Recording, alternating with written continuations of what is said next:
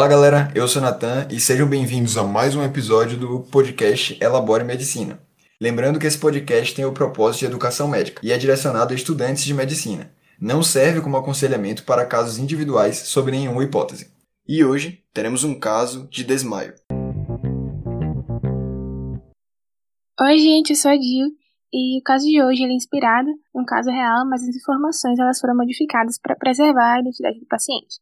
Hoje a gente tem uma mulher de 30 anos com queixa da primeira crise epiléptica há 5 horas. A família conta que apresentou há uma semana um episódio de cefaleia, uma cefaleia nova e não sabem referir as características, seguida de uma dor no corpo. Há dois dias ela iniciou com agitação psicomotora, com pensamentos desorganizados e delírios. Disse que o vizinho estava perseguindo ela. Também referiu ver animais no quarto em que ela estava, também teve essa questão de trocar o dia pela noite. E hoje ela apresentou o primeiro episódio de crise convulsiva, caracterizada pela versão ocular à esquerda seguida de movimentos tônico-clônicos à esquerda, com acometimento bilateral acompanhado da perda de consciência, com a duração de 10 minutos. E referiu episódio de convulsão mental por 30 minutos e mordedura de língua após.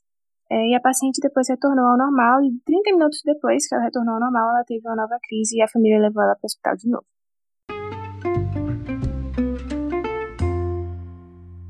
Bom, pensando nessa queixa de desmaio, né, é sempre bom tentar definir essa queixa porque é um termo que não tem um significado muito claro na medicina. O paciente muitas vezes ele teve só os sintomas pré-síncope, que seria a lipotimia no caso, e não necessariamente teve uma perda de consciência.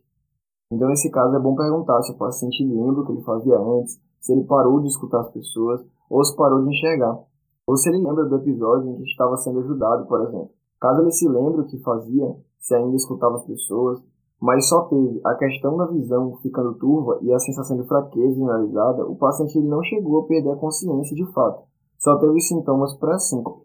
É, os acompanhantes ajudam muito na história, e isso é super importante para diferenciar a síncope de uma convulsão, por exemplo. A presença isolada dos movimentos tônico-clônicos não diferencia síncope de convulsão, porque a síncope ela pode ter esses movimentos hemiclonias, que no caso são contrações rápidas né, de um determinado grupo muscular, então, um fator que vai ajudar muito a diferenciar são os sintomas premonitórios, que na síncope vão ser a náusea, escurecimento visual, sudorese, palpitação, e na convulsão, esses sintomas eles podem estar presentes como, por exemplo, a questão do déjà vu, déjà vu, alucinação, susto, alguns pacientes relatam né, sentir alguns odores também. E outra característica vai ser a mordedura de língua, que pode ser tanto anterior como lateral. A lateral costuma estar mais associada à convulsão e anterior à síncope, mas ambas podem ocorrer na convulsão. E outro ponto também que pode ser observado é a liberação esfincteriana. Caso ela tenha ocorrido, a gente consegue associar mais com a convulsão. Isso também é importante avaliar a presença do pós-ictal, que na convulsão é o tempo após a crise cessar. Por exemplo, na crise tônico-clônica, o momento em que os movimentos param. Na convulsão, você vai observar três coisas principais: cefaleia, confusão mental e sonolência. E nesse caso, o paciente ele tende a demorar a retornar ao nível de consciência basal após a crise. Já na síncope, a recuperação após o evento é imediata e rápida, porque na síncope a perda da consciência é transitória e reversível. É coisa que se resolve em poucos segundos ou minutos. É uma recuperação sem um quadro de sonolência ou confusão mental.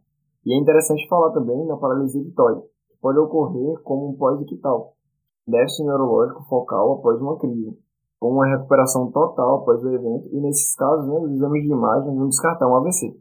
No caso de convulsão ou epilepsia, a gente pode ter várias etiologias. E tem até a mnemônica que ajuda muito a lembrar essas causas, que é o vitaminas. No caso, cada letra é, vai representar uma das causas, que no caso seria vascular, infecciosa, trauma, autoimune, metabólica, ingesta e psiquiátrico, né? O S do psiquiátrico.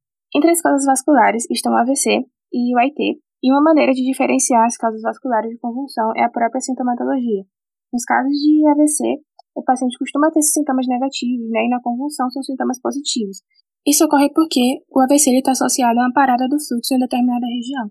E a epilepsia está associada ao aumento da atividade elétrica. Então, no caso do AVC, a gente já vai ter manifestações como a imunopsia e a hipostesia. E na epilepsia, as alucinações e formigamento. No exame físico, a paciente estava sonolenta, confusa, acordando com um estímulo verbal, obedecendo a comandos simples, e os nervos cranianos tinham pupilas isocóricas e fotorreagentes e sem desvio esquio. Os reflexos ostotendíneos estava 2 de 4 cruzes global, o reflexo cutâneo plantar em flexão bilateral, a motricidade aparentemente sem assimetrias, é, apertando a mão do, do examinador, manobras deficitárias não colaboram, e o cerebelo ele não colabora também, e os sinais meníngeos estavam ausentes. Os sinais de rebaixamento do paciente vão dizer muito e podem indicar um estado de pós-ictal, além de direcionar o manejo do paciente, ou seja, é, o parâmetro isolado de rebaixamento em, um, em caso de pós-ictal não vai indicar uma intubação, até porque o pós-ictal é um estado transitório. Mas no caso, se o paciente ele tem estabilidade hemodinâmica, as aéreas elas estão protegidas e também está tendo a manutenção da saturação, é melhor você deixar o paciente né, avaliando. Caso o paciente ele, enfim, evolua para um quadro pior, aí você acaba intubando ele, como por exemplo se a saturação ela cai. Outra hipótese possível é o estado de mal epiléptico não convulsivo, que pode ser confundido com o pós-ictal. Nesse cenário, há uma atividade epileptiforme generalizada, porém sem os movimentos de membros, e nesse caso, a abordagem de estado de mal epiléptico deve ser iniciada. Porém, a identificação desse cenário só é possível com a realização de um eletroencefalograma no momento do quadro. Além de proteção das vias aéreas e monitoramento, é importante realizar a glicemia capilar na chegada do paciente, pois quadros de hipoglicemia podem gerar convulsão e devem ser imediatamente tratados.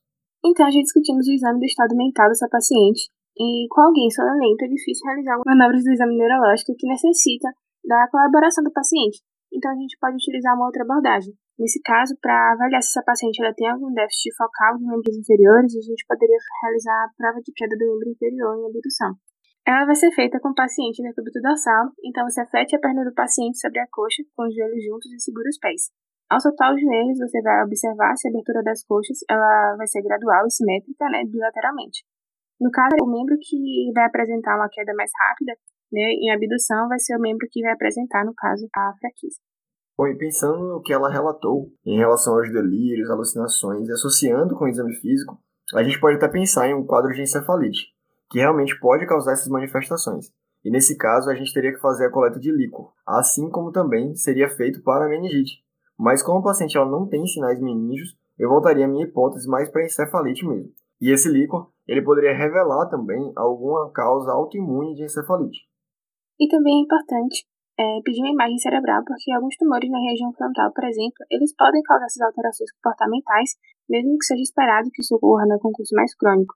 Diferente desse caso, né? Pensando em alguma etiologia associada a tumores, é importante também pedir o exame com contraste, já que eles costumam ser bem vascularizados e, consequentemente, a gente consegue ter uma visão muito melhor.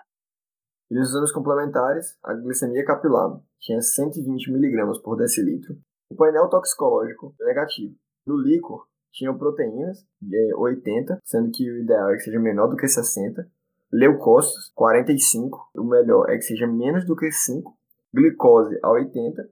A pressão de abertura normal. A pesquisa de herpes e bactéria negativo. O anti-NMDA positivo.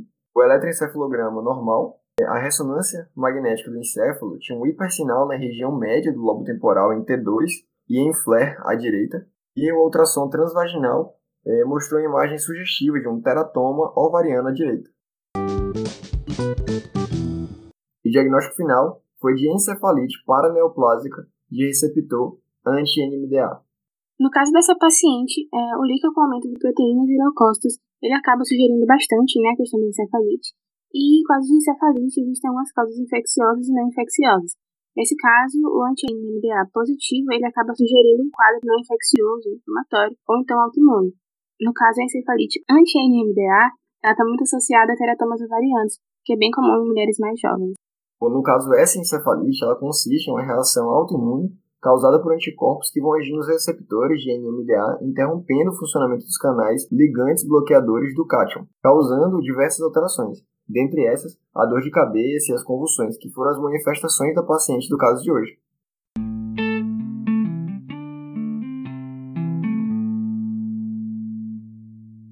Então é isso, galera. Eu espero que o podcast de hoje possa ter ajudado vocês em relação ao diagnóstico diferencial do desmaios, se é por conta de uma síncope, então se é uma crise epiléptica ou então uma convulsão. Siga nossas redes sociais, que vão estar aqui na descrição, arroba Medicina, no Instagram, como também no Twitter. Muito obrigado e até a próxima.